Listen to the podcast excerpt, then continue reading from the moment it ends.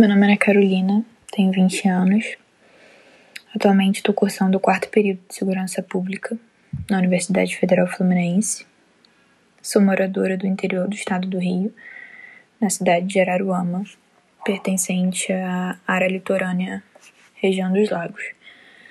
Uh, hoje eu concilio meu trabalho com o meu estudo, que no caso é em horário comercial, né, 8 horas ao dia. E acredito que após essa pesquisa que os meus colegas de grupo estamos propondo para esse trabalho, a gente tenha com mais clareza, de fato, a realidade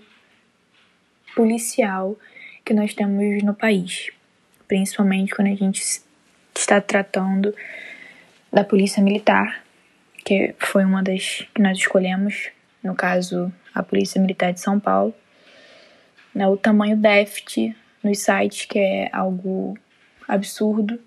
que a gente sabe que tem déficit, a gente sabe que não tem transparência, mas mais do que nunca, hoje a gente, através de dados,